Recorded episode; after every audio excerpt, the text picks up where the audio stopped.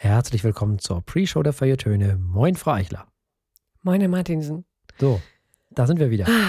Neues Jahr, gleicher Quatsch. Ja. Wunderbar. Und so weiter und so fort. Also, äh, Happy 2023 oder so ähnlich. Liebe alle. Mhm. Ne? Auf dass es ein schönes Jahr werden möge. Und so. Wir werden auf jeden Fall weiter Musik besprechen und Wein verkosten, so wie wir das in den Jahren zuvor auch gemacht haben. Ich hoffe, ihr hattet alle eine gute Zeit, seid einigermaßen von einem ins andere Jahr gekommen. Sind ja ein paar Sachen passiert. Argentinien ist Weltmeister, also Fußball-Weltmeister der Herren und hat sich kaputt gefeiert. Was ist, äh, das war schön, das waren schöne Bilder. Hm. Hat mich gefreut. Natürlich gab es auch wieder deutsche Menschen, die den argentinischen Menschen sagen mussten, wie man sich zu benehmen hat. Das fand ich immer wieder, das, das ist liebe ich ja, ne? Als ob wir uns ausgerechnet im Fußball hier irgendwo benehmen würden. Also ich meine, ich bitte euch. Nee, es ging um die Spieler, das ist so, ging es nicht. Äh, ach so. Nein, das macht man nicht. So, und ich, ich verstehe immer nicht, wie man auf die Idee kommen kann, dass Argentinien so funktioniert wie Deutschland. Hm. Und wie man das, die Benimmregeln oder dieses Behavior, was wir hier haben, wie man das über den Rest der Welt stülpen möchte. Das ist doch völliger Blödsinn. Das ist, also ich liebe sowas, wirklich. Ich liebe sowas, wenn die Deutschen mit dem moralischen Zeigefinger durch die Gegend laufen und sagen, nee, nee, also so geht das aber nicht hier. Was haben die Argentinier denn Schlimmes gemacht? Ach, der eine hat irgendwie, der Torwart hat, äh, ist zum Torwart des Spiels oder nee, des Turniers gewählt worden und das hat er sich dann sozusagen vorne als Verlängerung, ähm, nicht wahr, weil er sich so gefreut hat. Ja, gut. Okay. Und ich dachte so, ja, pff. Und? Okay, das klingt kindisch, aber jetzt nicht Nö, äh, unmoralisch. irgendwie. Irgendwie total, oh, ist mir eigentlich vollkommen egal. Hm. So, ja. Also solche Sachen halt. Ich finde sowas ziemlich lächerlich, wenn ich ehrlich bin. Wirklich. Ja. Also. Die Menschen kommen halt nicht aus einer Eigentumswohnung, wo die dann von ihren Eltern mit dem SUV zum Training gefahren werden. Das gibt es da nicht. Die kommen aus La Boca in. Buenos Aires. Jeder von denen, davon kannst du mal ausgehen, kennt tausend Jahre Knast. Hm. So ungefähr kannst du dir das vorstellen. Es gibt alte Bilder, wo du Messi siehst, wie der Fußball gelernt hat, auf welchen Plätzen und wie die ausgesehen haben. Hm. Da denkst du so, okay, vielleicht kein SUV. Meine Güte, ey. Das ist so überheblich. Ich habe mich auf jeden Fall, die, ich fand das gut. Ich, äh, Argentinien hat sich gefreut. Man war selig. Hab, das fand ich richtig gut. Feiernde Menschen, glückliche Menschen. Schön. Sehr gut, ja. Das war cool. Das, äh, das hat mich dann zwischendurch noch ein bisschen gefreut. Ja, ansonsten, äh, ich werde immer, Frau Eichler, ich werde alt. ähm, Ich verkneife mir jeden Kommentar. Ja, ja, bitte. Ja. Warum? weil meine, meine, meine Jahresrückblicke sozusagen, Mhm. also diese, diese, dieses zwischen den Jahren, verkommt Ja. immer mehr dazu, dass ich alte Stücke von früher höre, also während ich jung war, so. Ja, das ist ja normal, oder? ja, aber das habe ich früher nicht gemacht. Ja, aber dann bist du ja fast schon spät dran. Ich meine, andere Ja, Leute fangen das mit Mitte 30 an. Das ist ja. Wobei ich das nicht empfehlen kann. Also, es Nee. kommt ja immer noch so viel gute Musik raus. Aber ich meine, die hören wir ja trotzdem. Die hörst du ja trotzdem. Ja, die die hörst du ja ja mehr als so trotzdem, viele andere. Also, Das ist auch nicht gesund. Man macht sich damit ja nicht glücklich. Hm. Also. Nee, nee. Also das kann ich nicht empfehlen. Hm. Das, äh, überhaupt dieses, dieses ganze Rückgeblicke da, also das muss auch wieder aufhören. Also deswegen freue ich mich auf neue Sachen jetzt in diesem Jahr. ja, da gibt es bestimmt eine Menge. Ja, angeblich ja mal wieder The Cure. Also wie in den letzten zehn Jahren auch. Schauen wir mal. Okay. Ja, ich weiß nicht. Ich muss ganz ehrlich sagen, mittlerweile habe ich sogar Angst vor dem neuen Album von The Cure. Hm. Ich habe da so Tool-Vibes. Wenn ich ehrlich bin. Wenn es besser kommt, nix, als Ja. wenn was Schlechtes kommt, ja. Ja, Mhm. weil, weil ich, ich glaube, dass diese Auf, diese, diese Stücke, die sind ja mittlerweile garantiert auch schon 15 Jahre alt. Hm. So ungefähr. Oder irgendwie zwischen 10 und 15. Solange äh, kündigen die ja schon ein neues Album an. Und wenn die jetzt rauskommen, dann sind die ja immer noch nicht neue, die Stücke. Und das ist dann genau wie bei Tool, wo man dann gesagt hat, ja, vor 10, 12 Jahren wäre das noch gut gewesen. Und ich habe Angst, dass das bei The Cure irgendwie so ähnlich wird. Dass man sagt, ja, hätten die das vor 10, 15 Jahren rausgebracht, wäre das sicherlich noch ganz nett gewesen. Hm. So. Aber jetzt ist die Zeit halt vorbei. Wäre schade. Und ich weiß nicht, ob ich das will. Tja, ja, hoffen wir mal aufs Beste. Je nachdem, was es ist. Entweder, dass es ich nicht rauskommt oder dass nicht. es ja, gut ist. Mal sehen. Die Bash Mode wollen ja auch ein neues Album rausbringen. Da bin ich auch sehr skeptisch. Hm. Ob das was wird, da bin ich mir auch noch nicht so sicher. Das wird ein fürchterliches, mittelmäßiges Durchschnittsalbum werden, glaube ich. Hm. Da wird man wahrscheinlich auch schimpfen müssen. Also, naja, wir werden sehen. Es werden sicherlich auch ganz viele neue Sachen kommen, mit denen man nicht rechnet. Wie in jedem Jahr. Hm. Viele coole junge Menschen, die uns mit neuer Popmusik und was ich noch was Alben beglücken werden. Also da, davon bin ich auch völlig überzeugt. Das ist ja auch im letzten Jahr so gewesen. Ich bin gespannt, wie das mit der deutschsprachigen Musik weitergeht. Die war ja im Mhm. letzten Jahr sehr stark. Mhm. Mal gucken, was das gibt im nächsten Jahr. Wo du das so sagst, Hm. wir sollten eigentlich mal wieder auch Musik finden, die aus ganz anderen kulturellen Zusammenhängen kommt. Da können wir zwar wieder nichts sagen, weil wir keine Ahnung haben, aber zumindest können wir reinhören.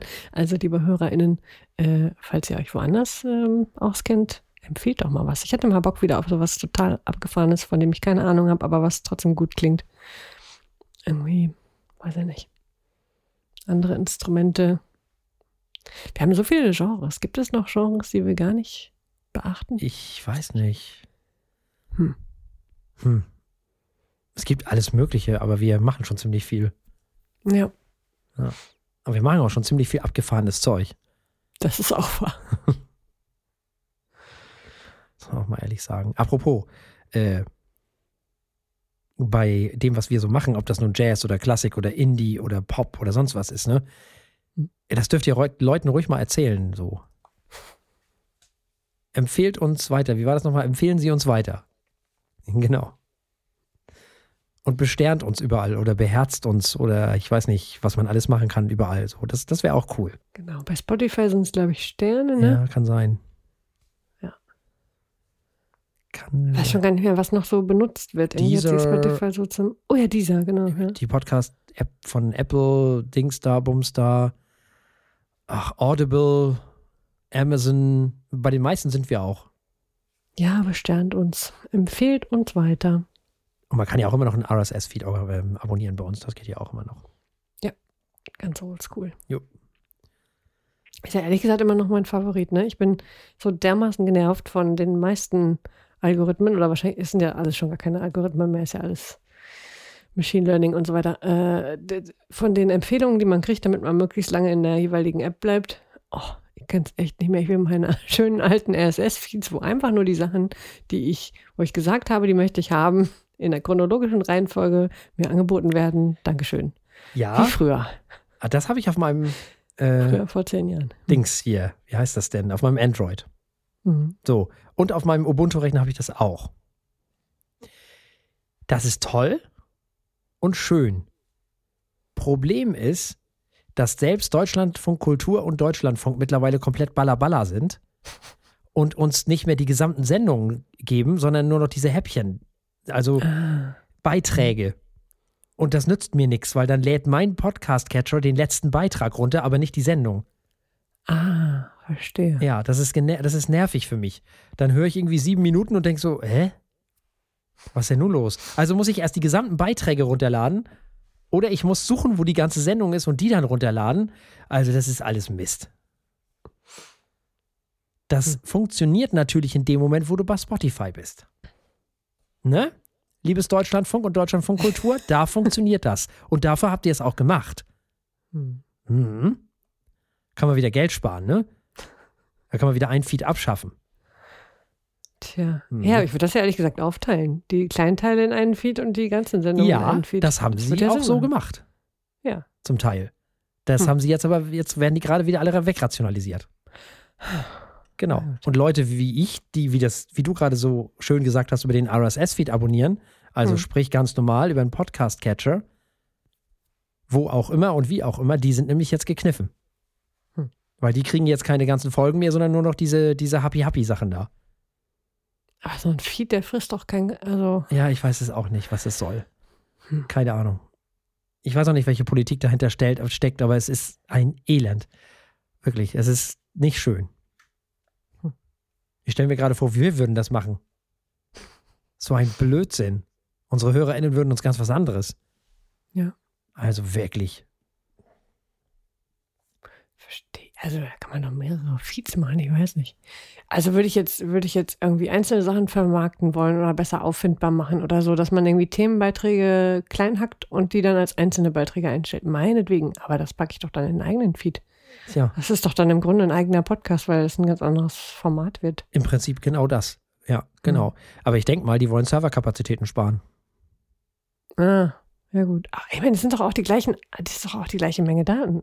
Du spielst es nur woanders hin. Ja, aber du hast ja Ja. dann die einzelnen Beiträge plus die gesamte Folge. Das ist ja dann doppelt. Ach so, die machen die gesamten gar nicht mehr. Jetzt verstehe ich, was du meinst. Genau, die machen die um gesamten. Gottes Willen, Ja. das ist ja schlimm. Ach, Zum Teil machen sie die entweder gar nicht mehr oder sie Mhm. machen es in einem Feed. Hm. Also wenn sie es in einem Feed machen, macht das überhaupt keinen Sinn. Hm. Das ist alles doppelt, ja. Also das macht gar keinen Sinn. Weil dann ist ja auch die Menge nicht mehr. Hm. Dann ist ja die gleiche Menge. Und wenn sie es gar nicht mehr machen, kann ich die Sendung leider nicht mehr hören. Es tut mir leid. Also das, äh, das, das ist für mich nicht mehr machbar. Das, das ist für mich Blödsinn. Ich, ich mache ja nur nicht extra Spotify an, bloß weil ich jetzt irgendwie, also sag mal, also. Also das geht so nicht. Da ist man aber nicht begeistert von. Muss ich ganz ehrlich sagen. Oder es gibt auch irgendwie Sendungen, die werden dann irgendwie angefangen. Das ist auch immer geil. Und die gibt es auch noch, aber die gibt es auf einmal nicht mehr als Podcast und niemand weiß warum. Wie die verschwinden einfach. Ja, oder? genau. Die werden einfach nicht mehr veröffentlicht. So Okay. zum Beispiel beim Kulturjournal, oder wie heißt das Journal? Einfach nur Journal, glaube ich, von NDR, nee, 3 heißt es ja nicht mehr. NDR Kultur? Genau. Das ist irgendwann bis zum letzten Jahr gelaufen und auf einmal nicht mehr. Und die Sendung gibt es noch, die läuft auch noch im Radio, aber nicht mehr als Podcast. Ha. Von einem Tag auf den anderen weg. Also, keine Ahnung. Vielleicht sind die da auch alle krank geworden und der, der immer die, die Daten schubst, ist nicht da. Dann ist er aber schon ein bisschen länger nicht da. ja, ich fürchte Oder dann auch. sie. Ja. Hätte jetzt auch erwartet bei so größeren Unternehmungen, dass die das irgendwie automatisiert haben, aber gut. Hm. ja, das ist äh, schwierig. Nicht HörerInnenfreundlich. Nee, gar nicht. Überhaupt nicht. Aber die sagen natürlich, es gibt ja jetzt die Mediathek. Ja, schön, aber da musst du ja erstmal einzeln dann hin. Richtig. Hm. Aber wenn du die natürlich hast, die ARD-Audiothek oder wie das Ding da heißt, da hast du natürlich die gesamte Sendung wieder da. Ah. Ah. Aber du hast sie halt nicht mehr als RSS-Feed. Hm. Also hast du sie auch nicht mehr bei Apple. Was ja die Folge davon ist. Und du hast sie nicht mehr auf Ubuntu oder sonst, du hast sie nirgends mehr in irgendeinem Podcast-Catcher, sondern nur noch eben in dieser Audiothek. Tja, und das wollen die natürlich, ne? Dass du Hm. das da hörst. Weil da sehen die ja auch, ob du es hörst. Hm. Ja. Und nicht nur, dass du es runterlädst.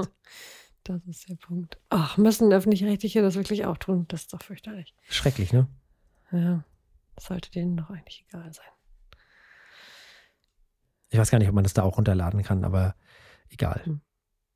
Ist auf jeden Fall Ja, blöd, weil sie, die, die, die zwingen einen schon wieder dazu, was Spezielles zu haben. Hm. Und eigentlich ist Podcast ja deswegen so toll, weil man den mit allen Geräten und mit jeder Software hören kann. So war Mhm. es jedenfalls mal gedacht. Damals, Ja. als wir damit angefangen haben.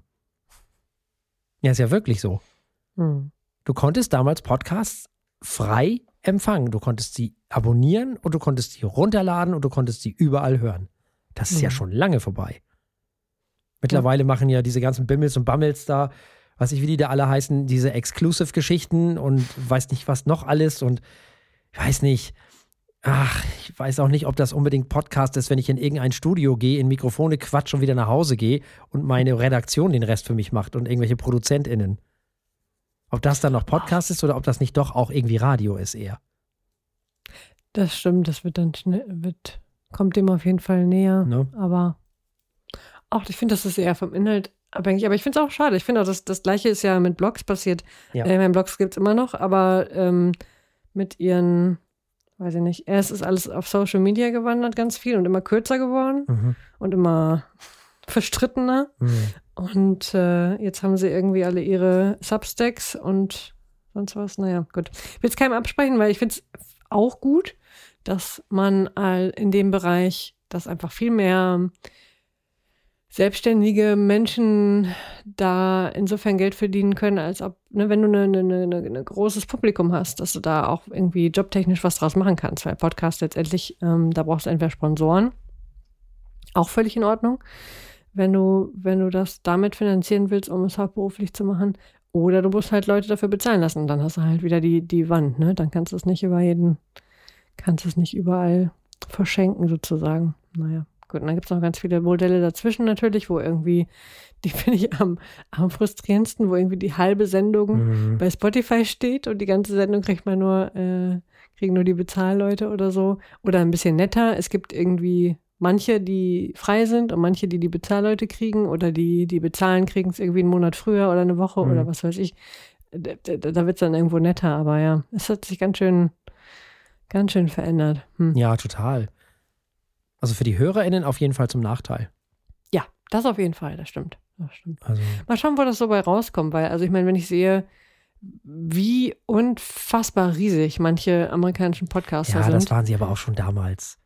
Ja, waren sie auch schon damals, aber jetzt gibt es so viele davon. Ja. Es ist ja eine viel größere Industrie geworden. Ja, es sind ja auch mehr Menschen, das kann man ja gar nicht vergleichen. Das sind 200 Millionen Mhm. Leute da oder was weiß ich wie viel. Hm. Also die USA ist ja, also das, es gibt ja mindestens doppelt so viele USA-Menschen wie Deutsche. Also vielleicht nicht ganz, aber doch. Also, Eher ein paar mehr, ja, ja. Nein, nein, das meine ich gar nicht. Aber nur, dass, dass heutzutage jeder und seine Oma einen eigenen Podcast hat da drüben. Aber Ja, auch, das dass ja das hier halt wirklich so. eine, wirklich eine, eine Medienkarriere ist. Ne? Also, dass du, dass es da auch einfach, dass da nicht nur genug Leute sind, sondern auch genug Geld rumfliegt, ähm, äh, dass das im Grunde mittlerweile als normaler beruflicher Weg gelten muss, weil das, äh, ja, weil es die Jobs einfach gibt. Das ist schon cool. Und mit natürlich, wegen dieser riesigen Namen, äh, mit all den Jobs für die Produzenten und die Techniker und wer da alles noch hintersteht, ne? Das ist natürlich auch schön, dass es davon dann mehr Bedarf gibt. Ähm, und nicht nur, nicht nur fürs Radio. Aber gut. Weiß natürlich auch nicht, was aus dem Radio dann jeweils wegnimmt. Das weiß ich auch nicht. Es gibt übrigens 331 Millionen äh, amerikanische Menschen. Jo, das ist ein bisschen mehr als doppelt so viele wie in Deutschland. genau. ein bisschen, ja. Hm. Plus, plus Kanada darf man ja nicht, das, in dem Fall kann man das ja, Ja. ruhig mitrechnen. Ne? Ja, auf jeden Fall. Das kann man ja selten unterscheiden. Also, ich meine, die sind sich kulturell nah, aber medienmäßig auf jeden Fall ziemlich nah. Ja, kulturell sind die sich, glaube ich, nicht immer so nah, wie man denkt, aber Ja, nur von hier aus, ne? Ja.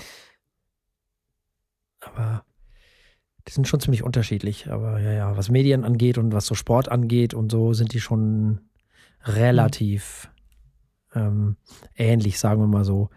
Ähm, naja, wobei. Na, Sport, da wäre ich jetzt nicht drauf gekommen. Na doch, Die, schon. die Amerikaner mit ihrem Football Ja. und die Kanadier mit ihrem Hockey. Ja, ja, aber Hockey ist ja auch in den USA. Die NHL ist ja in Kanada und den USA.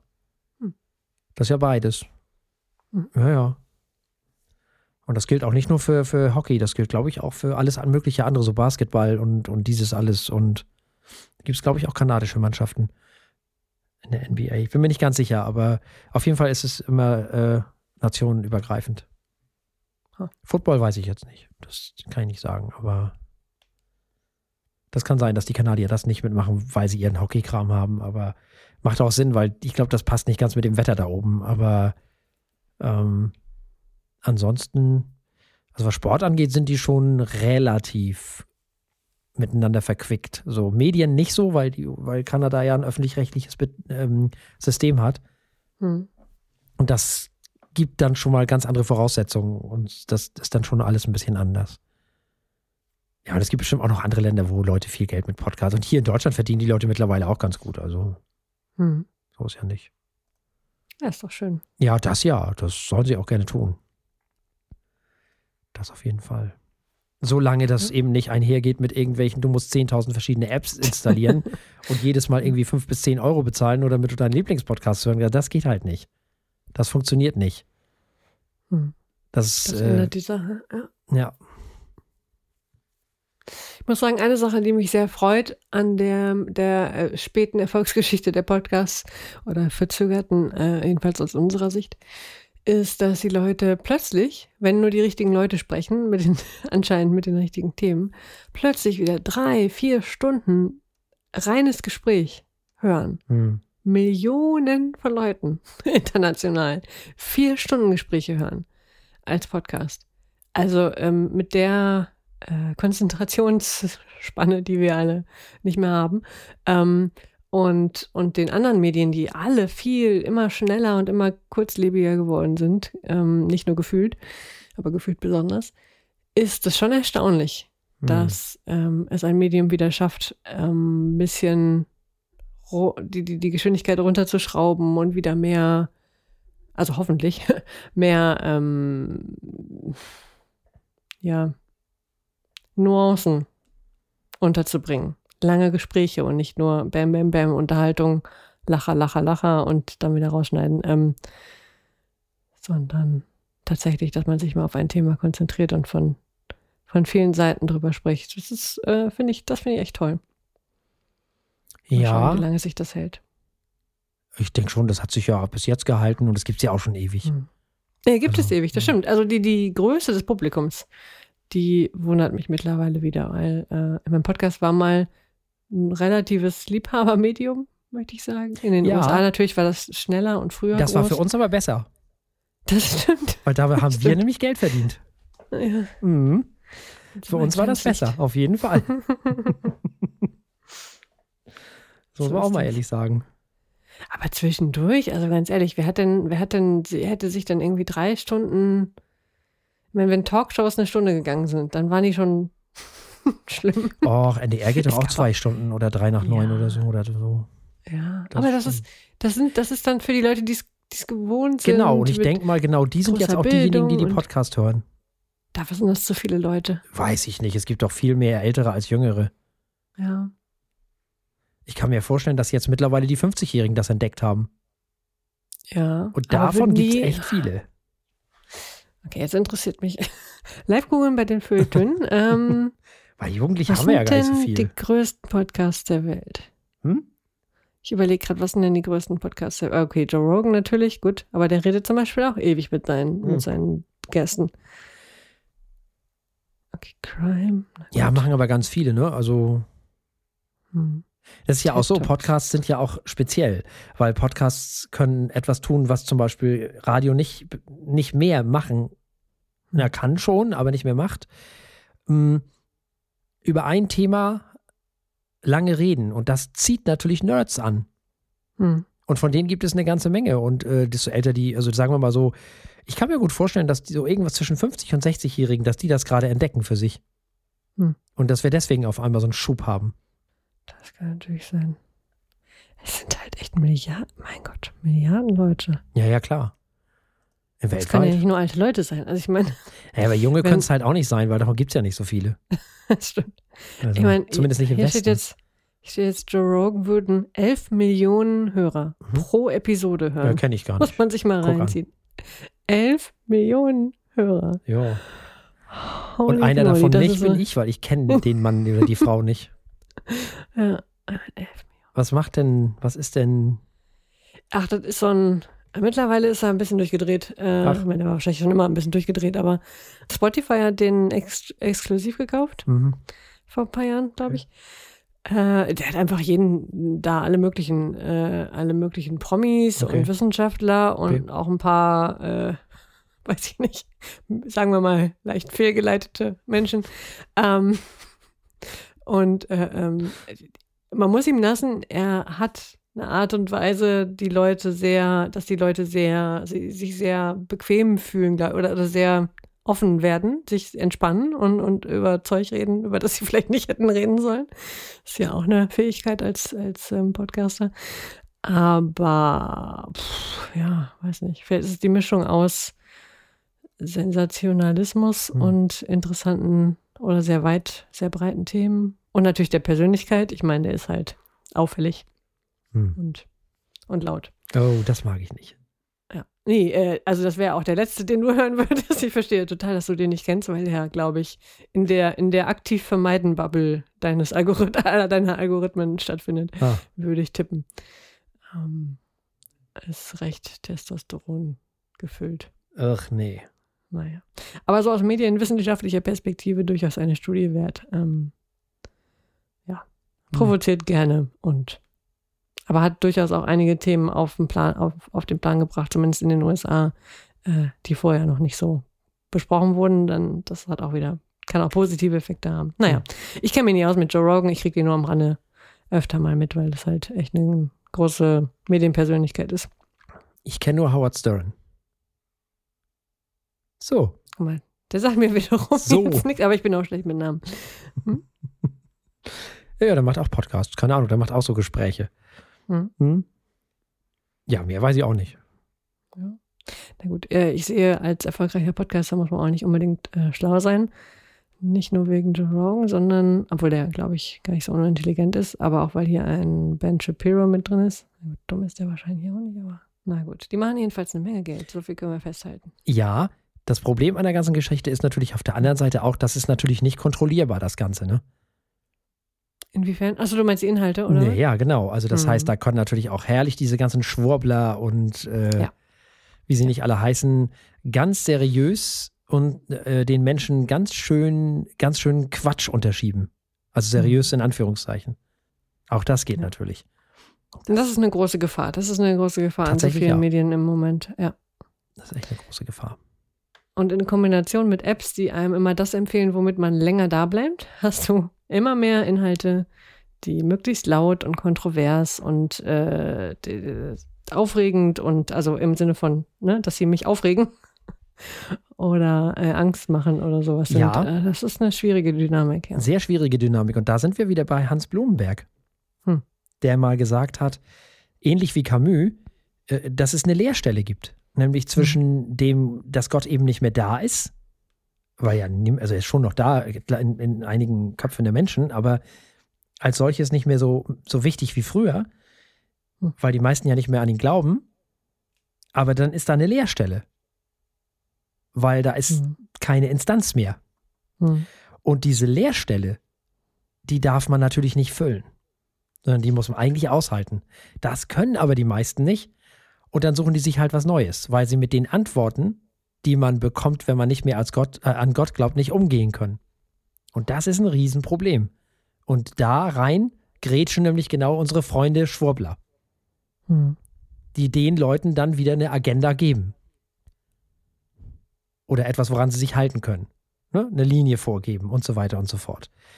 Das ist alles ziemlich kompliziert. Das ist alles nicht so, das ist echt schwierig. Da kommt eine Menge zusammen. Ich weiß gar nicht, ich glaube, Gregor Gysi hat das mal gesagt. Der hat gesagt, ich glaube nicht an Gott, aber ich habe Angst vor der gottlosen Welt. Und irgendwie ist das gar nicht so dumm. Tja, weil die Leute können nicht damit umgehen, dass es den nicht mehr gibt. Also viele, nicht alle. Es gibt auch viele, die das können, aber äh, ganz viele können es auch nicht. Und das ist echt ein Problem. Das ist ein Riesenproblem. Und da nützt doch die beste Bildung nichts, weil es gibt ganz kluge Menschen, die trotzdem äh, gläubig sind. Was ich nicht kritisieren will. Es geht mir gar nicht darum, das in irgendeiner Form zu nivellieren oder so, ne? Hm. Aber das ist echt ein Problem, dem wir uns eigentlich nicht stellen müssen, sondern die Kirche. Hm. Eigentlich braucht man, oder viele Leute brauchen die Kirche dringender denn je eigentlich. Und die gibt ein jämmerliches Bild ab. Das ist wahr, wir haben noch nicht für alle, äh, alle Dinge Ersatz gefunden, Das der ist so, ja. Ohne Kirche auskommt. Vielleicht muss man auch gar keinen Ersatz finden, sondern vielleicht müssen die einfach nur nochmal in der Jetztzeit ankommen. Ja, auch wenn du mich fragst, brauche ich das jetzt Nee, du nicht. nicht. Also, Aber, nee, nee, Ne? ich verstehe schon. Ja, wir brauchen halt die, die typischen Sachen. Ne? Wir brauchen Gemeinschaft, wir Genau. brauchen irgendwie etwas, was uns über uns selbst erhebt, Teil sein von irgendwas, was größer ist als wir. All solche Sachen, die die Kirche mal äh, ähm, ja, geschafft hat zu anzubieten, ist Mhm. halt. Hm. Ja, aber wenn man den, den, den Mann mit Bart da oben rausnimmt, dann Ist schwer dahin zurückzukommen, glaube ich nicht. Das ist schwer, hinkriegen. aber ich glaube, du brauchst den Mann mit Bart gar nicht. Hm. Ich glaube, das kann man auch anders machen. Ich habe neulich mal darüber nachgedacht, was wohl wäre, wenn, wenn die katholische Kirche sagen würde, dass wir heben das Zölibat auf Mhm. und wir führen das, die Frauenordination ein. Was wären das für schöne Bilder? Stell Das dir mal wär vor. schön. Ja. Da würden sich eine Menge neue Sekten bilden, Nee, das die glaube ich. das erhalten wollen. Doch. Ja, die gibt's doch jetzt schon. Ja, klar gibt es jetzt. Da gehen die halt alle zu den Orthodoxen, das ist doch nur egal. Hm. So, Mhm. das wäre super. Weil stell dir mal vor, dann, dann stehen die da oben auf dem Balkon, weiß ich, wie der da heißt, da auf dem Petersdom, und dann winkt die Päpstin mit ihrer Familie runter und wir hätten wieder eine Queen. So. Ah, das ist dein geheimer Plan. So. Jetzt ist es rausgekommen. Wir brauchen eine Nein, aber das ist doch das, verstehe. was ich sage. Ja. Die Leute brauchen irgendjemanden, wo sie hochgucken müssen, können. Hm. Ich glaube, den mit dem Bart brauchst du dafür gar nicht. Wir Mhm. brauchen eine Institution, oder die, ich nicht, ich kann ohne wunderbar leben, aber viele nicht.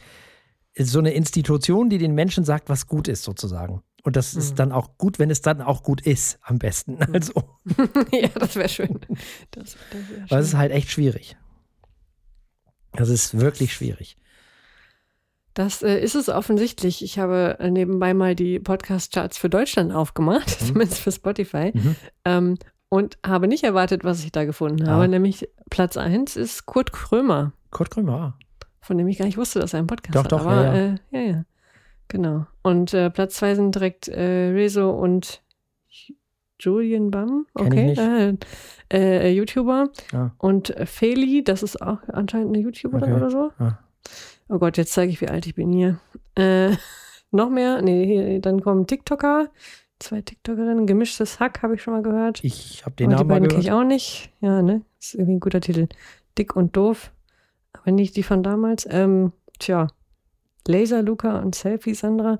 Ach Gott, oh Gott. Ja, mir scheint, dass die Podcast-Charts beherrscht werden von YouTubern und TikTokern. Aber, Ja, das äh, ist ja klar. Äh, auch kein Wunder, ne? Nee, natürlich, das ist ja das, warum, warum wir jetzt nicht mehr so gut dastehen wie früher. Hm. Weil seitdem ähm, Fernseh, Radio und YouTube-Leute anfangen zu podcasten, sind wir natürlich hinten weg. Diese, diese wahnsinnigen Zuschauerzahlen sind ja auch echt, äh, klar, da gehen alle rüber. Ne? Ja. Geht mir ja anders auch, äh, auch nicht anders, wenn ich einen YouTuber gerne mag und der sagt, guck mal, ich habe jetzt einen Podcast, klar gucke ich mir, also den höre ich mir an, ist ja gar, Mhm. gar keine Frage. Ja, klar. Oder im, ja in meinem. Fall, wenn Radiomenschen das sagen. Mhm, genau. Ja, das funktioniert. Die, die kennst du. Die kennst Mhm. du schon. Die musst du nicht noch erst kennenlernen. Mhm. Und danach kannst du aussuchen. Das ist doch völlig klar. Die haben ja auch eine ganz andere Wirkung als, als so, so kleine dahergelaufene Mokel wie ich zum Beispiel oder so. Ne? Ja logisch. Na gut, bevor wir uns hier verlieren in Statistiken und, äh, und Rants, ähm, würde ich sagen, hüpfen wir gleich mal in die Folge. Ja, das ist äh, sowieso äh, das Beste, was wir machen können, ja. Davon, äh, das, das ist sowieso immer das Beste. In die Sendung hüpfen ist immer gut. Außerdem haben wir auch noch einen schönen Wein, den wir verkosten müssen. So ist das. Der soll ja auch nicht schlecht werden. Ne? Äh, bevor ich rüberhüpfe, wir rüberhüpfen, ähm, liebe HörerInnen, schreibt uns doch mal, was eure Lieblingspodcasts sind. Ich würde ja gerne mal was ganz Neues hören, was hier nicht in den Charts irgendwie auftaucht und trotzdem Mhm. toll ist. Ja, Das das, macht doch mal. was. Genau, das könnt ihr machen. Info at feuilletöne.de zum Beispiel, wenn ihr uns eine E-Mail schreiben wollt. Oder bei uns auf dem Blog, feuilletöne.de. Oder bei Twitter, da sind wir, heißen wir auch Feuilletöne. Oder bei Instagram, da heißen wir auch so. Oder was gibt's noch? Facebook sogar, sogar da sind wir noch. Und wir sind bei Mastodon. Sehr gut. Also Wo bei den coolen Leuten jetzt sind wir zurück, zurückkehren, genau. ja. Also da, wo wir hingehören, weil wir sind ja auch die Coolen. So. Wenn ich mir so die Podcast-Charts angucke, sind wir auf jeden Fall die Coolen. okay. Also, ab in die Sendung mit diesen weisen Worten. Ne?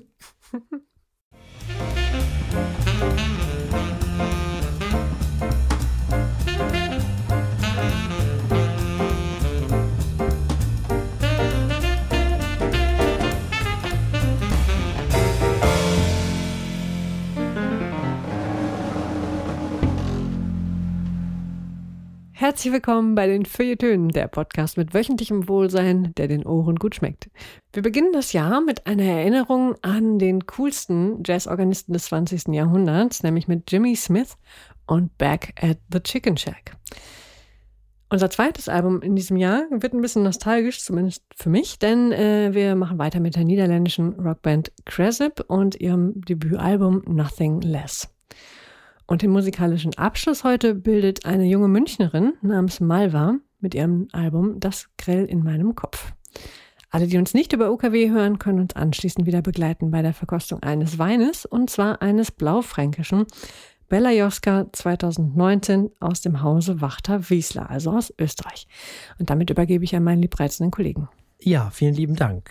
Und wir fangen an mit Jimmy Smith und Back at the Chicken Shack, also einem Klassiker.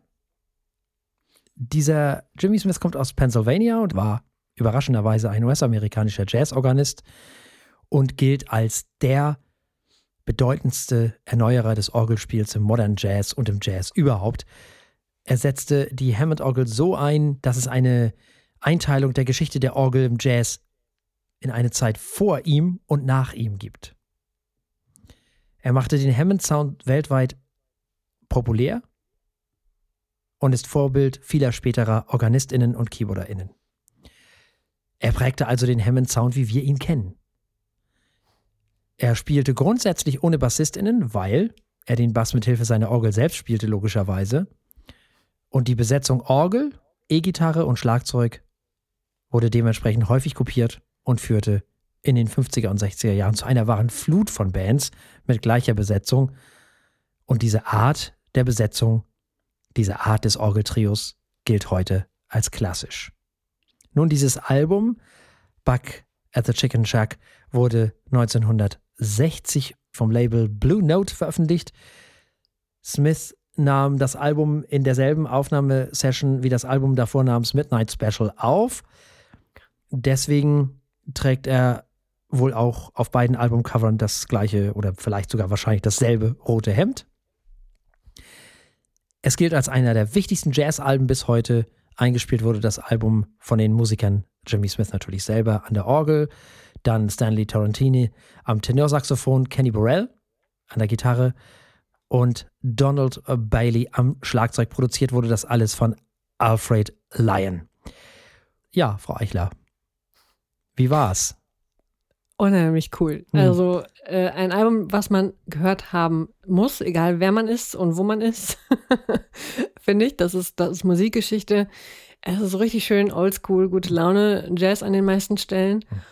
Und ein tolles Beispiel dafür, wie Jazz erstmal leicht zu hören ist, trotzdem äh, und äh, auch halt tanzbar und unterhaltsam, gleichzeitig aber sehr offensichtlich musikalisch sehr komplex und klug und dann ist es auch noch ein Album, was man sowohl mit den Kopfhörern auf dem Sofa intensiv hören kann und ähm, immer wieder belohnt wird, aber es auch einfach im Hintergrund dudeln lassen kann. Es ist einfach nur jederzeit immer und überall hörenswert. Ich war sehr begeistert und ähm, bevor ihr irgendwelche merkwürdigen, weiß nicht, Supermarkt, Jazz, Cover, Hintergrund, Coffee Music Alben kauft für 10 Euro, ähm, hört doch einfach mal Back at the Chicken Shack. Die Qualität ist äh, umwerfend dieser Songs und dieser Interpretation. Ich glaube, zwei Originalsongs sind drauf, ne, von ihm. Mhm. Und die anderen sind, äh, äh, ja, nicht Klassiker, aber auf jeden Fall ähm, Songs, die es vorher schon gab aber er macht die Orgel zu etwas Coolem, was mich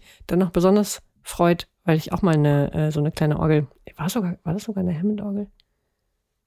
Einmal hatte, egal, mein, mein ähm, Opa hat die mal gespielt. Wir hm. haben die später der Schule gespendet, weil keiner damit umgehen konnte. Oh. Äh, später natürlich mich geärgert, aber sehr cooles Instrument. Ja, das ist, äh, das ist natürlich ein großartiges Album, nicht? Diese warmen, mhm. gurgelnden Töne dieser B3-Orgel, mhm. die Hammond B3, so heißt das Modell, was er da gespielt hat, also gleich die berühmteste. Mm, und die durchdringt natürlich jeden Winkel und jede Ritze dieses wunderbaren Albums. Er war ja, also die, dieser Klang, dieser, dieser Hammond, äh, wurde unter anderem damit hervorgerufen, indem er drei Zugriegel immer gezogen hatte und die anderen alle geschlossen hatte. Und das macht den Ton von äh, Jimmy Smith aus und den Armen auch alle immer nach. Das ist ein bisschen wie äh, GitarristInnen spielen immer so einen bestimmten Song, wenn sie in irgendwelchen Gitarrenläden sind und machen damit die armen VerkäuferInnen völlig bekloppt. Und dann gibt es so beim Keyboard so bestimmte Dinge, die man immer wieder ausprobiert. Die BassistInnen müssen natürlich unbedingt Jaco Pastorius Sachen spielen. Und bei den Organisten ist es auf jeden Fall dieser Jimmy Smith-Ton, der natürlich jedes Mal erstmal eingestellt wird, damit man hören kann, wie gut oder schlecht diese Orgel denn nun sei. Also, das ist dann sozusagen für OrganistInnen genau das Ding, für diejenigen, die eine Hammond-Orgel spielen. Nun, dieser Orgelsound wurde also nach ihm von unfassbar vielen KünstlerInnen verwendet. Jimmy Smith beweist hier auf diesem Album, dass die Hammond B3, also diese B3, als primäres und dominantes Soloinstrument in einem Ensemble verwendet werden kann. Und das war tatsächlich neu, weil bis dahin wurde die nur so im Hintergrund genutzt, so, so als, als, ja, so ein bisschen als Unterfütterung. Und vor allem war ja die Hammond eigentlich für die Kirchen gedacht. Das war ja eigentlich ein Ersatz für die, für die Pfeifenorgel. Ne? Weil viele Kirchen hatten sowas nicht. Und es war auch nicht so einfach, die, sich die einfach so an der Wand zu klöppeln. Und deswegen hat man halt die genommen. Und es war eigentlich nichts anderes als der Versuch, eine Kirchenorgel mehr oder weniger zu, zu emulieren, sozusagen, oder die eben ja zu ersetzen damit. Und er hat es halt in den Jazz geholt. Und ähm, das ist natürlich großartig, weil er eben drauf soliert hat.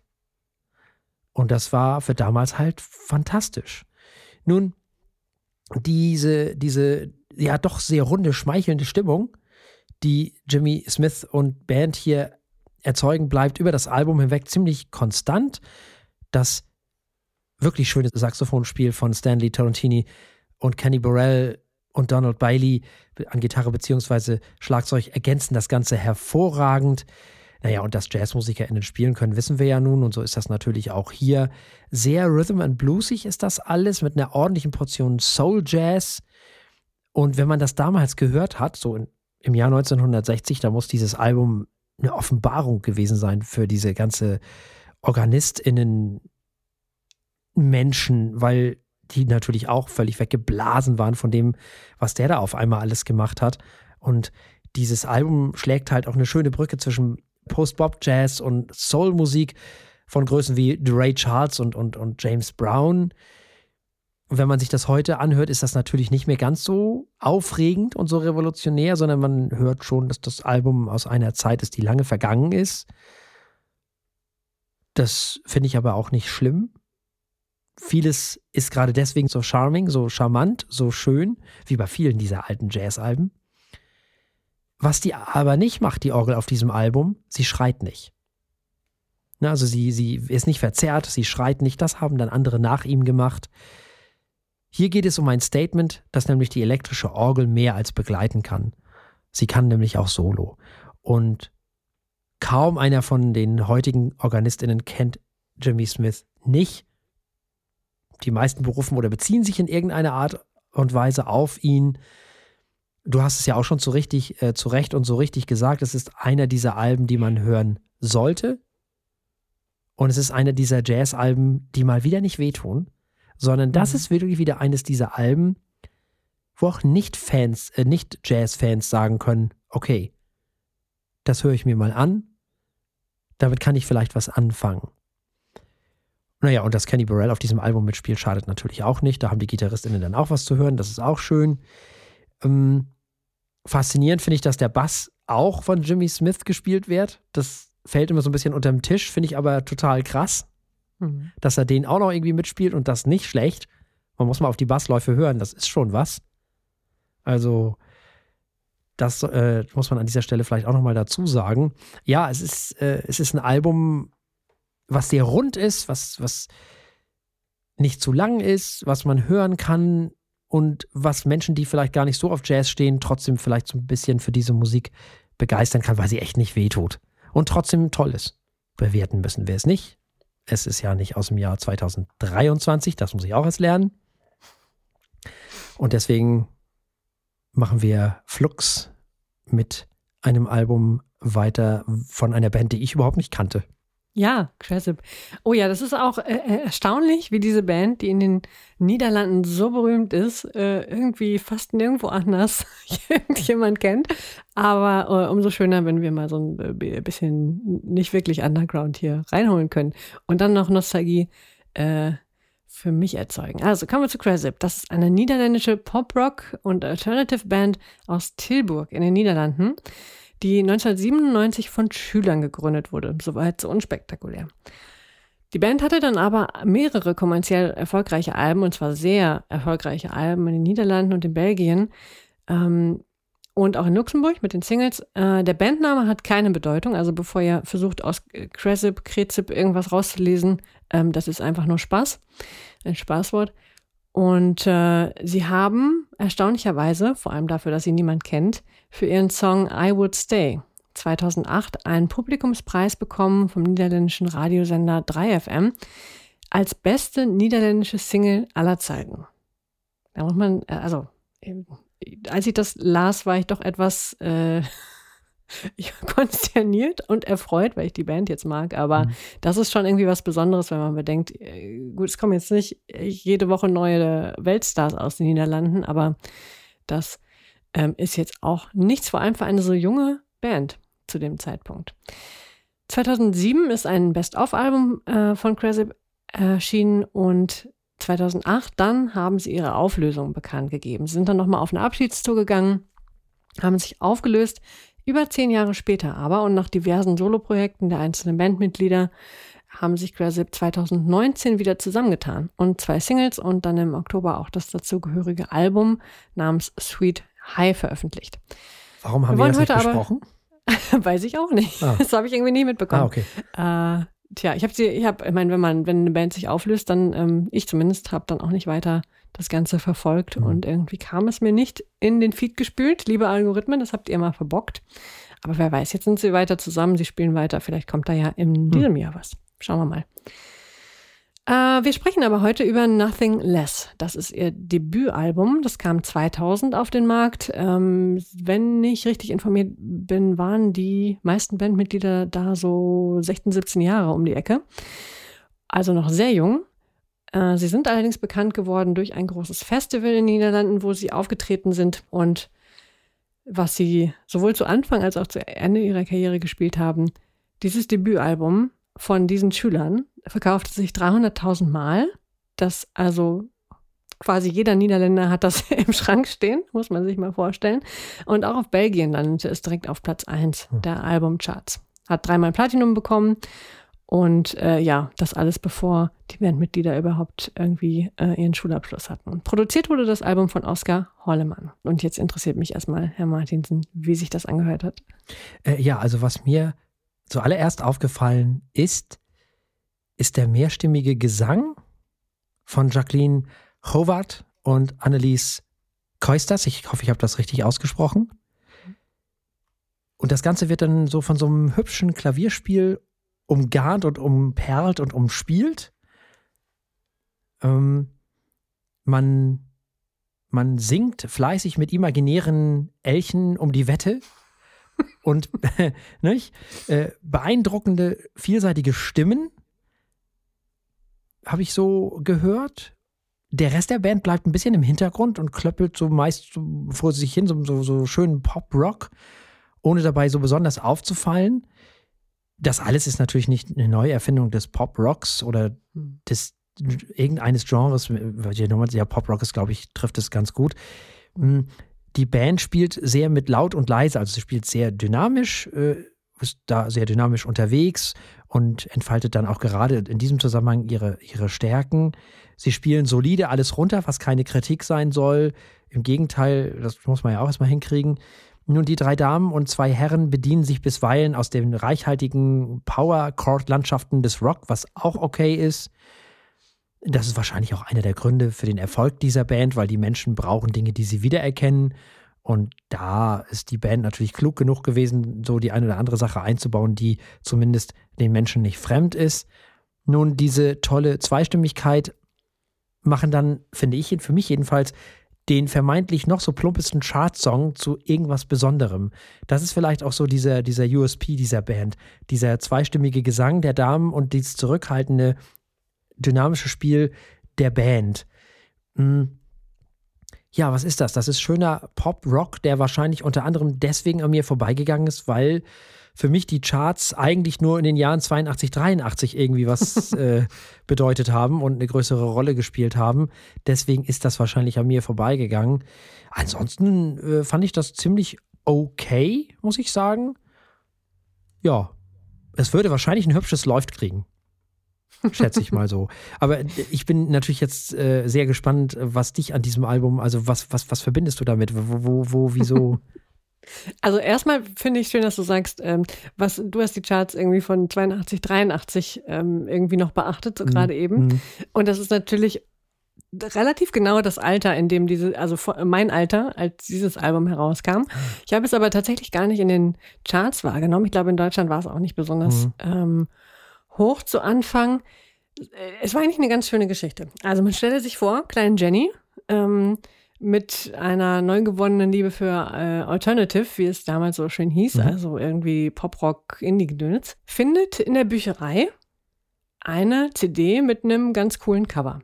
Das deutsche Cover von Nothing Less war einfach so ein verschwommenes Bandfoto irgendwie, das total typisch im Stil der Nullerjahre, der frühen Nullerjahre oder der späten 90er. So ein bisschen grungy, ein mhm. bisschen alternative-mäßig. Ja, erinnert so ein bisschen an die, wie diese Iren noch, ähm, My Bloody Valentine, die haben auch immer so verschwommene ah, Sachen gehabt. Ja, stimmt. Mhm. Tja. Ähm, ja, und äh, damals hat aber, war dieses, diese CD noch nicht mal groß angepriesen, sondern sie wurde aussortiert. ich weiß nicht, was damit war, aber in der Bücher kennt man ja vielleicht ähm, das alte oder, äh, keine Ahnung, irgendwie nicht besonders häufig genutzte äh, Medien aussortiert werden, die man dann für kleines Geld äh, kaufen kann. In diesem Fall, ich weiß gar nicht mehr, ob es noch D-Mark waren oder schon Euro, aber kleine Jenny fand das cool, dachte sich, ach ja, hier für ein, zwei, was auch immer, Mark Euro, ähm, probieren wir das mal aus und hat sich fürchterlich verliebt in dieses Album. Kann bis heute, ich habe das Ding, also bevor ich es wieder fand letztes Jahr, äh, tatsächlich irgendwie mindestens zehn Jahre nicht gehört, wahrscheinlich länger und äh, wusste trotzdem noch jedes Wort. Das ist halt so Sachen brennen sich ein, die man irgendwie mit 14, 15, 16 ähm, rauf und runter gehört hat, damals, als wir noch CDs Herr Martin, das wird mir jetzt schelten, weil ihm waren es Schallplatten, ähm, als man noch nicht nee, diese Riesenauswahl hatte. Gehört. gehört. Ah, ja, klar, ja. Ähm, aber wo man einfach die, wo einfach die Auswahl eingeschränkter war, ne? wo man wirklich diese, man hat diese eine Sache gekauft und dann hat man die irgendwie Wochen durchgehört. Mhm. Das war einfach viel intensiver, kann man mit Spotify auch machen, keine Frage, kriege ich auch heute noch hin. Ähm, war aber irgendwie, irgendwie intensiver und natürlich in der, in dem Alter ist man unheimlich ähm, leicht zu beeindrucken, lassen mich so sagen. Mhm. Ja, und auch das Folgealbum von Nothing Less, es hieß Days Like This, genau. Auch das habe ich, das habe ich dann sogar noch zum vollen Preis gekauft, als es rauskam. Mhm. Ähm, habe ich sehr geliebt. Vor allem natürlich wegen der Stimme von, ähm, von Frau Howard und äh, dieser Zweistimmigkeit. Das hat mich damals durchaus beeindruckt. Ja, und wie gesagt, ich war so ein kleines Indie-Alternative-Kind, das passte einfach voll da rein. Und die Tatsache, dass niemand sie kannte, in Deutschland war natürlich auch schön, dann fühlt man sich total schlau. Ne? Das, äh, das machen wir in dieser Sendung hier ja quasi jede Woche. Natürlich. Ähm, wir fühlen uns äh, sehr gebildet und schlau, dass mm. wir die äh, auch, auch die, die, die, die, die kleinen, äh, frischen neuen Jazzkünstler kennen und die äh, Natürlich. Ja, progressive Avantgarde. Selbstverständlich. Gut, progressive Avantgarde war das nun musikalisch. Wir schenken der Menschheit so viel Gutes. So, so viel Gutes. genau so. Genau so ist es. Ja, das Wir alles hat es einen Podcastpreis für unser Lebenswerk kriegen. also okay. alt genug bin ich bald dafür. Also, liebe HörerInnen, wenn ihr Preise zu vergeben habt für Podcast-Lebenswerke, wir ähm, stellen uns gerne hinten an. Ähm, ja, also so, so kam Klein Jenny zu, zu dieser CD damals. Und traurigerweise, für alle, die das jetzt gerne mal hören würden, zumindest auf Spotify gibt es weder Nothing Less noch Days Like This, die beiden ersten Alben dieser Band.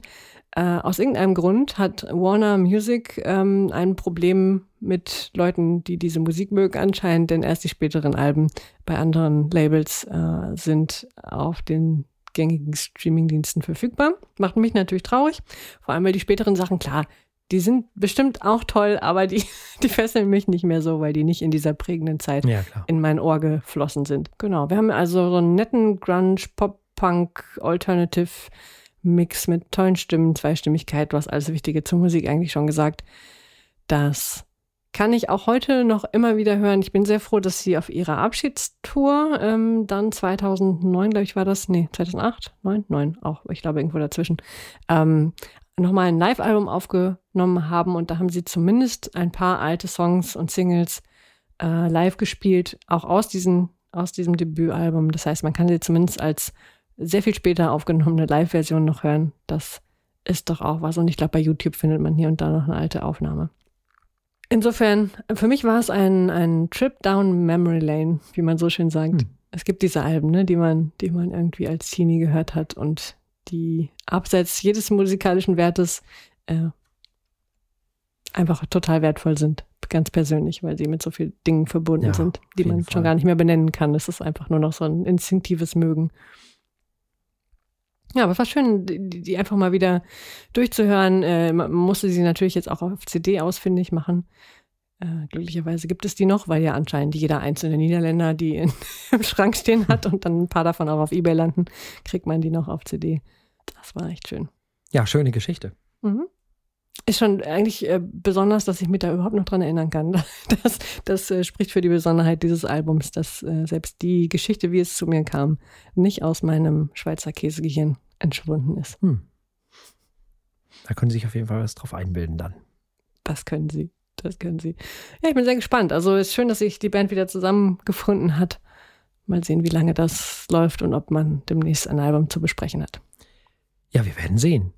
Mhm. Wir werden sehen, ob wir vielleicht auch noch mal ein Album oder wann ein neues Album ist ja eigentlich noch nicht die Frage, nicht ob, sondern wann ein weiteres Album von Malva rauskommt, das Grell in meinem Kopf hieß es. Es ist aus dem Jahr 2022 und ich habe es zu spät gesehen. so ist das manchmal. Äh, zu spät mitbekommen. Nun, äh, aufgewachsen und geboren ist äh, Malva Scherer in München. Sie ist mittlerweile 20 Jahre alt. Sie dreht ihre eigenen Kurzvideos. Außerdem geht sie gern spazieren, fotografiert dabei die Landschaft oder sitzt einfach in Kaffeehäusern rum. Das finde ich schon mal sehr sympathisch. Inspiriert wurde sie unter anderem durch Patti Smith und das gar nicht mal so sehr wegen deren Musik, sondern eher so als Poetin, Fotografin, Lyrikerin und eben auch als Frau. Weitere Personen, die für Malva und ihre Kunst wichtig sind, sind Simone de Beauvoir oder Mascha Kaleko oder Pete Doherty oder Nina Simone. Ist auch keine Laufkundschaft, die sie sich da ausgesucht hat. Ähm, ihre Liebe zum Pop entdeckte sie als sie im Alter von zwölf Jahren, das ist überhaupt so, zwölf Jahre ist auch so ein Alter, ne? Da war bei mir genau auch so der mhm. endgültige Kick so in die, in die Rock-Pop-Musik so und da gab es dann gar nichts anderes mehr. Nun ja, also im Alter von zwölf entdeckte sie die englische Singer, Songwriterin und YouTuberin Dodie und in ihr fand sie dann auch ein musikalisches Vorbild. Mit 13 schrieb sie dann erste Gedichte, kurze Zeit später folgten die ersten Songs auf Englisch, mittlerweile singt sie zum Teil auch auf Deutsch. Der Song Second Floor hat sie 2017 geschrieben, da war sie dann zu dem Zeitpunkt 15. Und jetzt hat sie eben all diese Songs, die sie geschrieben hat, im Laufe der Zeit zusammen mit dem gleichaltrigen Multi-Instrumentalisten und Produzenten Quirin Ebnet aufgenommen. Ja, ihre Musik bezeichnet sie als eine Mischung aus Chanson und Indie-Pop. Und natürlich ist das grell in meinem Kopf das Debütalbum der Künstlerin. So, Frau Eichler. Dieses Album macht, dass ich mich unfassbar alt fühle. Ui. Also, nein, nein, wirklich. Nicht nur das Album, nein, eher die Geschichte. Wenn ich höre, mit zwölf äh, entdeckt sie die YouTuberin X und ich denke, oh mein Gott. Ah, okay, aber da kann sie absolut gar nichts für. Damit muss ich äh, klarkommen und äh, nach Ja, das gibt sich alles wieder. Diese Phasen kenne ich, Frau. Ja. Ich war da auch schon. Da, wo du, wo ist, da komme ich schon lange her. Das ja, schön zu wissen, dass ich in 15 Jahren da wieder raus bin. Ähm, ach Gott, oh Gott. Ja, also erstmal keine Frage. Dieses Album ist voller schöner, poetischer Chansons und Bobs und es ist tolles Songwriting und es ist ähm, äh, vielseitig. Es ist auch Indie-Pop mit dabei. Es sind coole Beats drauf. Da, da, vieles hört sich super an. Es ist mir an vielen Stellen leider mh, mm, ein bisschen zu egal gewesen ähm, das meine ich jetzt, ja doch, natürlich ist das ein bisschen negativ, aber mh, hm, es ist so an mir vorbeigeflossen, denn es ist so schön und auch so schön geistig, dass es mich häufig irgendwie verloren hat. Mh, hm, durch, ja, wenig Dynamik, durch wenig, ähm, mm, vielleicht auch wen, wenig Leidenschaft möchte ich gar nicht sagen, denn da steckt durchaus viel Herzblut drin. Es war einfach so schön. Ich weiß nicht. Es ist irgendwie, für mich klang das wie Musik für Momente, in denen man keine Probleme hat und einfach den Sommer in seinem Landhaus genießt. Äh, und ich will ihr gar kein, alles, was ich aufgeschrieben habe, tut mir so weh zu sagen, weil ich weiß, dass das von Herzen kommt. Man hört durchaus, dass sie das völlig ernst meint, dass das persönlich ist. Es ist ja auch lyrisch schön. Es ist musikalisch verspielt. Und dann in diesem Zustand säuselt es so glücklich vor sich dahin. Ähm, und deswegen ist es ja zu oft an mir vorbeigegangen. Vielleicht an manchen Stellen, wenn ich noch Kritik anbringen wollte, würde ich noch sagen, vielleicht strengt es sich manchmal zu sehr an, irgendwie künstlerisch wertvoll und unbeteiligt rüberzukommen. Vielleicht auch so unangestrengt hervorragend wie all ihre großen Vorbilder, die du vorhin aufgezählt hast. Tja, und da, damit bleibt zurück, dass es eigentlich ein tolles Album ist, was irgendwie nicht Fuß fassen wollte in meinem Kopf. Und ich bin sehr gespannt, ob mal was nächstes Album, was mit Sicherheit oder hoffentlich auch nicht lange auf sie warten lässt, ähm, ob mich das mehr packen kann. Vielleicht war es auch ein bisschen die Produktion, das war alles ein bisschen. Es säuselte so. Ich kann es gar, nicht, gar nicht gut beschreiben und es tut mir so, so weh, irgendwie es zu kritisieren, weil es so schön war. Ja, ich glaube, ich kann einige Punkte so ein bisschen nachvollziehen, komme ich gleich drauf. Äh, zumindest einen, äh, ganz, ganz extrem. Äh, was heißt extrem, aber den, den, den sehe ich durchaus. Es kommen im Moment ja ganz viele tolle Sachen aus Deutschland. Also es ist ja wirklich aus dem deutschsprachigen Raum, muss man sagen. Da kommen unfassbar viele tolle KünstlerInnen und Bands um die Ecke, die unfassbar tolle Alben machen. Ähm, viele junge Menschen machen einfach unfassbar viele tolle Dinge und viele ältere auch. Und nun haben wir hier wieder eines dieser Beispiele. Äh, es geht, äh, oder es ist das Album einer jungen Künstlerin, die eben genau das umtreibt, was junge Menschen ebenso umtreibt. Man möchte irgendwie verschwinden in eine Welt, nur nicht in der hier sein, in der man gerade ist. Man fühlt sich der Welt nicht zugehörig. Die Sehnsucht im eigenen Schatten zu verschwinden, ist eines der Bilder, die hier genutzt werden. Das klingt alles sehr nah und irgendwie neben einem sitzend, aber niemals exhibitionistisch, was ich ganz gut finde. Eher wie eine Person, die einem ihre Geschichte erzählt, ohne dabei gar zu aufdringlich oder intim zu werden. Das hat mir alles gefallen.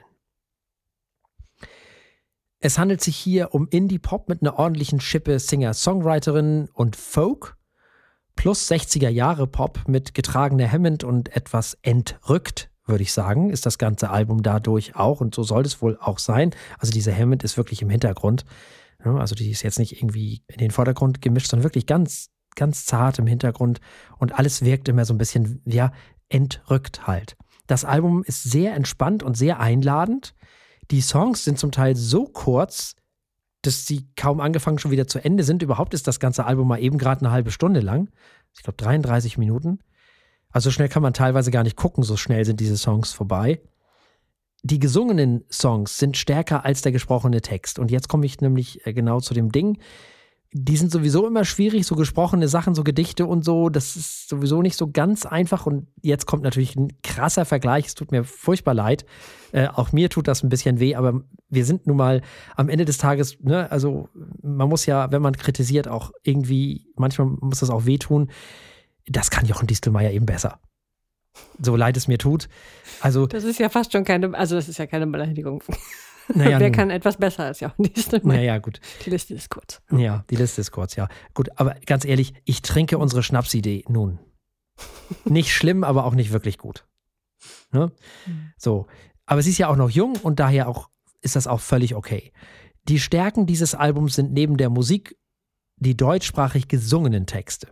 Kandierter Kummer, 10 Uhr 10 oder 10 10 heißt ein anderer Song und Rostorange.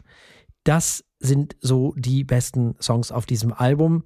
Ich habe das Album gern gehört. Ich freue mich auch auf die folgenden Alben, die da hoffentlich kommen werden. Vielleicht dann auch in Gänze in deutscher Sprache, wer weiß. Also können, kann sie was. Da könnten noch sehr viel interessante Sachen kommen.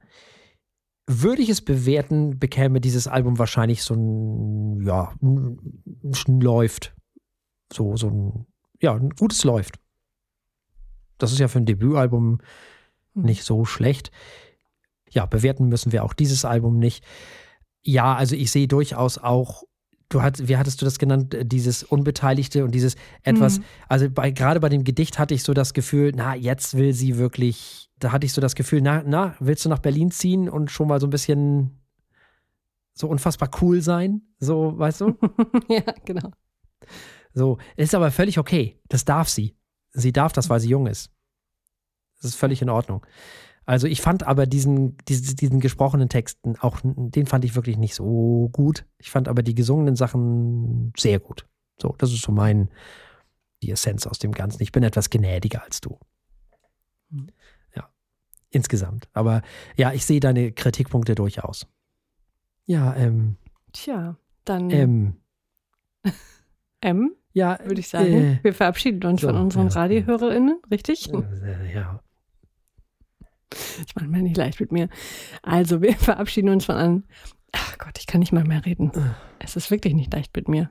Ich weiß das am besten. Ich muss Ja, jeden das Tag kann ich, also da kann ich dir aber auch ganze Romane von trällern. Also, das ist auch wirklich nicht so einfach mit mir. Also, oh. Wir haben es nicht leicht mit Nee, uns. wir Spenden, nicht leicht spenden. Sie jetzt unter feuilletöne.de. Jetzt wenden wir uns dem Wein zu.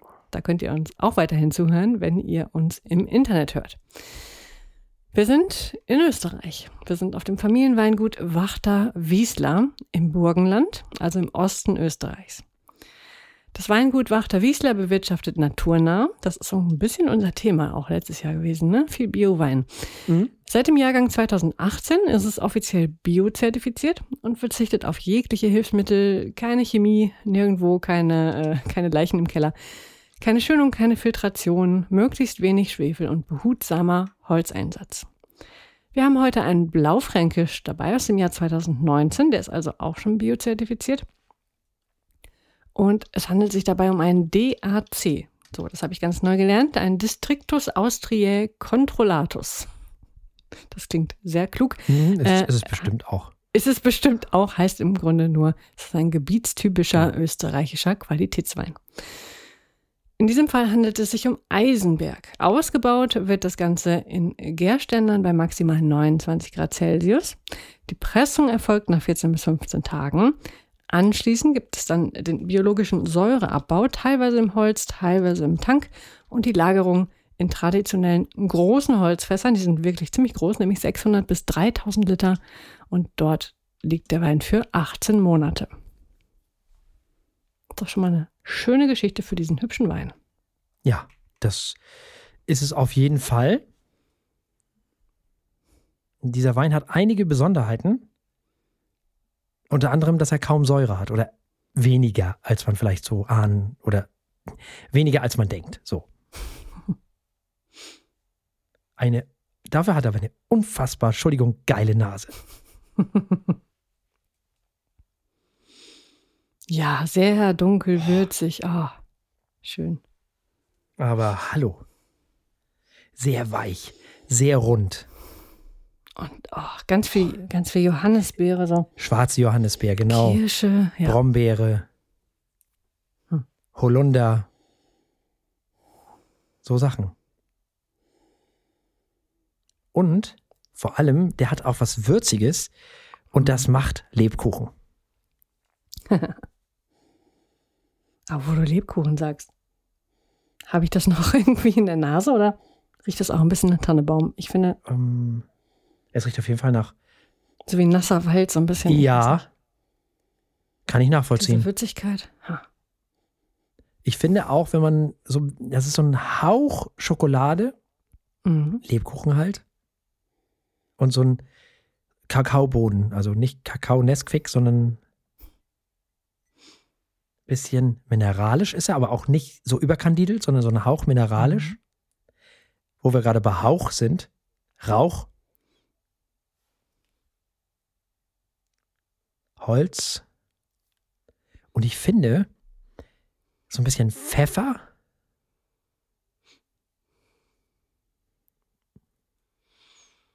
Ganz ja, Tannine halt, Gerbstoffe, aber wunderbar eingebunden.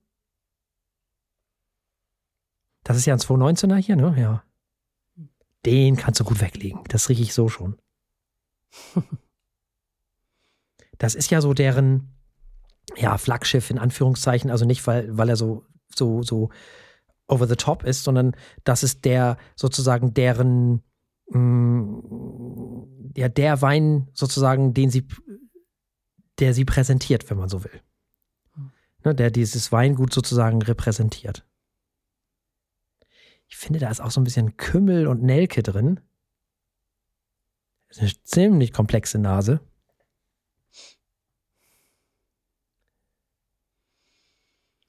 Ja.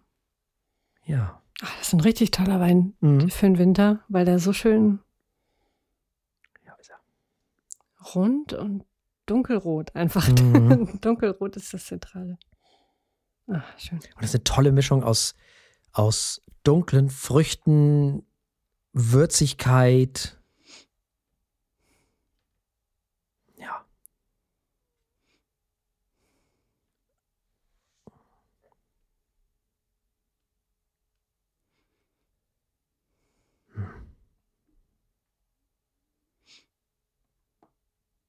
Und weihnachtlichen Dingen halt auch. Also das, da ist es wirklich eine unfassbar tolle Mischung, einfach, finde ich. Kann man sich schön dran bekloppt riechen.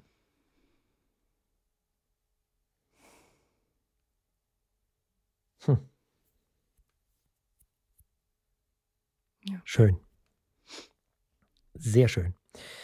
Ja, ähm, wollen wir mal probieren? Oh ja. Ja, dann. Was sagt man in Österreich auch Prost, ne? Ja, bestimmt. Bestimmt. Oder die sind ja so vornehm, die Österreicher auch, ne? Sagen die vielleicht zum Wohl? Mit Sicherheit auch. Mit Sicherheit Jetzt auch. sind die da ein bisschen flexibel, ist bei uns ja auch. Ja, ja, gut, dann, ja, ja, ja, ja wahrscheinlich. Sagen wir es einfach mal für die Abwechslung. Zum Wohl. Ja, zum Wohl.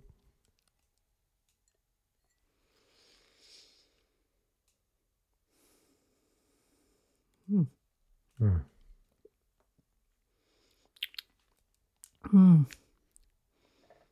Also die dunkle Frucht ist auch ähm, auf der Zunge noch schön intensiv. Mhm. Ja. Wird fast ein bisschen hemdsärmlich. schön. Nachklang. Hm. Der ist ja fantastisch. Bisschen, bisschen sau, also Säure, bisschen Säure ist da, aber genau richtig. Mhm. Es ist nicht überkandidelt, die Säure. Mhm. Meine Güte. Der Nachhall ist so schön. Ja, so, so, oh. Weil da So. auch wieder, also was, also was man mehr wahrnimmt, also erstmal im Mund nimmt man die, die, ähm, die Tannine ein bisschen mehr wahr und auch so ein bisschen leicht adstringierend, so ein bisschen Rauch ist da auf der, auf der Zunge. Das Holz nimmt man ein bisschen mehr wahr und also diese ganze Würzigkeit, also eher so diese ganze Pfefferei und Kümmelei und Nelkerei und dieses alles. Aber trotzdem ist natürlich, die, sind die Johannisbeeren und die Brombeeren, also diese ganzen dunklen Beeren, die sind halt auch da. Und im Nachhall, finde ich, ist der, obwohl der an, am Anfang so leicht adstringierend ist, saftig, total saftig, total gut eingebaute Tannine, dieser Hauch Rauch, aber vor allem diese ganzen Sachen, die wir schon in der Nase auch gerade eben hatten, diese schwarzen Johannisbeeren und die Brombeeren und der Holunder und er ist wieder rund und weich. Der hat schon fast was Marmeladiges so im Nachhall. Äh, die Säure ist wirklich nicht so doll. Das ist wirklich ein, ein Wein für Leute, die vielleicht auch sonst ein bisschen Probleme damit haben. Auch der Lebkuchen kommt, äh, Lebkuchen kommt hinten raus wieder. Diese Hauch Mineralik ist da, der Pfeffer ist da. Unfassbar komplexer Nachhall. Finde ich. Hm. Und der steht auch. Der arbeitet gut nach. Ja. Ja, es ist so leicht rauchig und ah, so schön fruchtig Mhm. und weihnachtlich. Und, ach Gott, ich bin ganz verliebt. Mhm. Mhm. Und wir haben eine Sache vergessen. Mhm. Hundi. Hundi. Moment. Mhm. Welchen Hunde, Hunde habe ich vergessen? Oh ja. Oh, sehr schön. Mhm. mal Das hatten wir doch schon mal. herholen. Wir haben doch schon mal den Handgemenge ver verkostet von denen. Ja, stimmt. Mhm. Das Handgemenge. Da gibt es einen weißen und einen roten von. Wir haben bis jetzt den weißen verkostet, den roten leider noch nicht. Mhm. Ähm, oh, ist der gut. Ja. Dieser Nachhall ist echt der Hammer. Wirklich toll. Also für alle, die uns und nicht wissen, was wir mit Hundi meinen, auf dem äh, Weinlabel ist so ein hübsches Wappen abgebildet mit einem Hund, der natürlich König ist, so gehört sich das, sehr schön. Natürlich. Dann einem Wappen mit irgendwie äh, so Karos und so Strichen und ähm, zwei Weinen ähm, genau. Mhm. Dann haben wir hier noch, was ist das, ein Frettchen? Oh Gott, alle mögen mich jetzt, äh, die sich Mhm. die Ahnung haben, mögen mich virtuell schlagen, weil es kein Frettchen ist. Und eine Wachtel, oder? Ist es eine Wachtel? Ich habe keine Ahnung. Bin, schwer, äh, bin äh, ähm, offensichtlich kein Biologe oder Tierkenner. Den Hund habe ich immerhin erkannt, das ist doch schön. Ja, ja, und die haben auch einen Hund. Sehr gut. Ja, ja. Ja, nur einer muss auf die Trauben aufpassen. Ja, ja, also, genau. Kann man auf deren Homepage schön sehen. Ja, Mhm. Ja, also ich muss ganz ehrlich sagen, ich, also schon das Handgemenge war ja schon großartig. Da haben wir schon sehr viel Freude mit gehabt. Also ich werde echt langsam zum richtigen Fanboy hier von denen. Das ist ziemlich, sehr gut. Entschuldigung, ich weiß, man sagt es nicht, leckere Weine. ist mir völlig egal, das sage ich auch. Dieser Wein ist definitiv lecker. Es Ja. Nicht von der Hand zu essen. Außerdem sind wir keine Profis, sondern ne, wir sind ja eigentlich eher Leute, die auf das stehen, was Profis nicht mögen. Das stelle ich ja immer wieder fest. Immer wenn ich denen zuhöre, denke ich immer so, ja, aber warum? Kakao ist nicht gut und Schokolade ist auch nicht gut, weil das würde ja hinten raus alles verschmieren und so Äh. halt. Und ich denke mir so, was? Nee, warte mal, äh, irgendwann habt ihr gerade was nicht verstanden. Hallo, wir wollen Kakao. Ja. Nein, also wir sind, äh, äh, also wir sind keine Profis, sondern wir, wir, wir verkosten Wein, weil es Spaß macht und weil, weil wir ja Weine feiern wollen, die, die, die einfach lecker sind. So, fertig. Die einfach geil schmecken. Das ist eigentlich unser Anspruch. So. Deswegen haben wir ja auch keine offizielle, diese offizielle Punkteskala bis 100, weil dann würden wir uns genau mit den Leuten vergleichen, die echt Ahnung davon haben. Hm. Und das ist äh, keine gute Idee.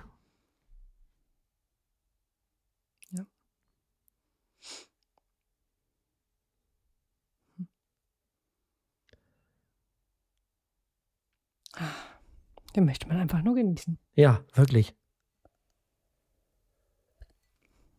Schön. Ah, Dieser leichte, leichte Pfeffer, diese Würze ist auch total toll da Mhm. drin. Das passt so gut zusammen alles. Hm. Hm. Hm. Hm. Ja. Oh. Lecker. So ein geiler Wein. Und der kostet sogar unter 15 Euro. Irgendwie 13 Euro so und so viel. Also Das irgendwas knapp über toll. 10 Euro. Das ist doch fantastisch, oder? Ja, das ist ein tolles Preis-Leistungs-Verhältnis. Also. Ja. Wow. Tja, ehrlich gesagt, also wenn wir mal zur Bewertung schreiten Mhm. wollten, wir Mhm. haben unsere Skala von 1 bis 7. Ich bin also sehr kurz davor, dem einfach eine 7 zu geben, vor allem mit diesem Preis-Leistungs-Verhältnis, weil der echt wahnsinnig toll schmeckt. Ja. Und dann noch voll mein Beuteschema erfüllt. absolut. also, hervorragend. Ja. Bin ich voll dabei. Mhm. Definitiv. Kriegt einfach mal sieben Punkte. Sehr schön. Ja. Mann, das ist ein, also ein Anfang dieses Jahr, war? Ja. Guter Einstand für 2023. Ah, hervorragend. Schön. Also, der Wachter Wiesler, Blaufränkisch Bella Joska 2019 für viel zu wenig Geld. Das habt ihr jetzt nicht gehört, Wachter Wiesler, das könnt ihr ruhig so lassen. Bekam sieben Punkte von Herrn Martinsen und sieben Punkte von mir und zwar sowas von zurecht. In der Tat. Und damit sind wir ans Ende der ersten Sendung im Jahre 2023 angekommen und selbstverständlich gibt es auch in der nächsten Sendung wieder drei Alben und ein Wein. So ist das. Zwei davon stehen auch schon fest, denn Frau Eichler hat ihre äh, Hausaufgaben noch nicht gemacht. Aber ich bin sicher, wir werden ein schönes drittes Album finden, was ihr definitiv von uns hört nächste Woche. Es sind Jean-Michel Jarre mit Oxymore. Das äh, kann hoffentlich nur gut sein. Und Anne Clark mit Borderland Found Music for a Lost World. Mhm, auch aus dem letzten Jahr beide. Sehr schön. Dann muss man sich erstmal noch nicht den Kopf zerbrechen äh, über Nö. Bewertungen. Das gefällt mir. Außerdem verkosten wir für alle, die uns im Internet hören, ein Monte Antico, den oh. Monte Antico 2018. Oh, da bin ich sehr gespannt. Ja, das ist das Weingut, von dem der Supremus. Mm. Wunderbar. Das Jahr fängt wirklich sehr gut an. Ne? Für die Winzer jedenfalls. nee, für uns eigentlich. Für uns fängt es sehr gut an. Geschmacklich hervorragend. Ja. Ach. Absolut. So ist das. Also seid gespannt. Bis dahin schreibt uns ruhig, wenn ihr Ideen habt für Alben, die wir besprechen könnten. Oder wenn ihr sonst irgendwas auf dem Herzen habt, schreibt uns meinetwegen an info.feuilletöne.de oder kommentiert auf unserem Blog oder schreibt uns bei Twitter oder bei Mastodon, bei den richtig coolen Leuten sozusagen. Und vor allem beherzt uns, besternt uns überall da, wo man es machen kann. Und wenn ihr all das nicht könnt oder wollt oder wie auch immer, dann sagt Menschen zumindest, dass es uns gibt. Das wäre auch cool. Das würden wir auch mögen. Das ist nicht ganz unwichtig, weil am Ende des Tages äh, will man ja auch gehört werden. Ne? Das ist ja tatsächlich so. Bleibt uns an dieser Stelle nichts anderes als zu sagen, bleibt uns gewogen. Bis zum nächsten Mal. Tschüss. Tschüss.